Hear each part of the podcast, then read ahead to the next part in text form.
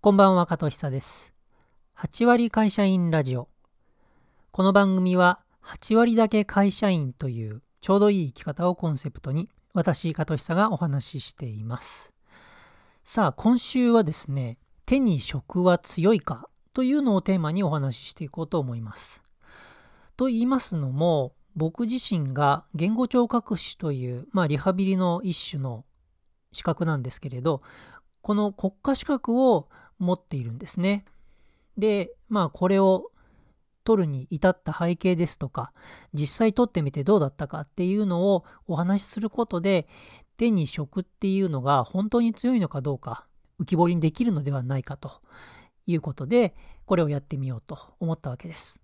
さあ、言語聴覚士、この資格取るのなかなか大変です。専門学校なら2年、大学だったら4年通っ、やっと受験資格が得られます。この後に国家試験を受けて、それに合格しますと、晴れて言語聴覚士として名乗れるようになると。なかなか取るの大変なんですよ。決して楽ではないし、お金もかかる。なのになんでそれを取ろうと思ったのか。実は、あの、僕は大学院まで行きまして、文系の大学院に行くとですね、本当に就職ができないんですよ。もうどこの会社からも門前払い食いまして。で、非常にまあ、安易な発想なんですけれど、資格だなと思っちゃったわけですね。たまたま理学療法士の学校に行っている友達の影響も受けまして、この言語聴覚士というのを知って、じゃあ取るかということで取りました。まあ、志はま大変低い感じです。で、えー無事に学校に入りまして、いざ自分が就職する病院を探して就職活動をするわけです。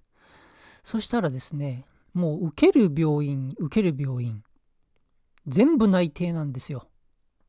あの大学院の時と全く手応えが違う。やっぱこれ資格すげえなと。その時はね、まあ、思いましたね。あの自分の選んだ道は正しかったと。で、とある地方の総合病院に無事就職しまして、言語聴覚士としての第一歩を歩み始めたわけなんですが、さあ、その後どうなったかというのはですね、また、えー次回にしようと思います。はい。といったところでお時間です。今日も最後までありがとうございました。続きはまた次回。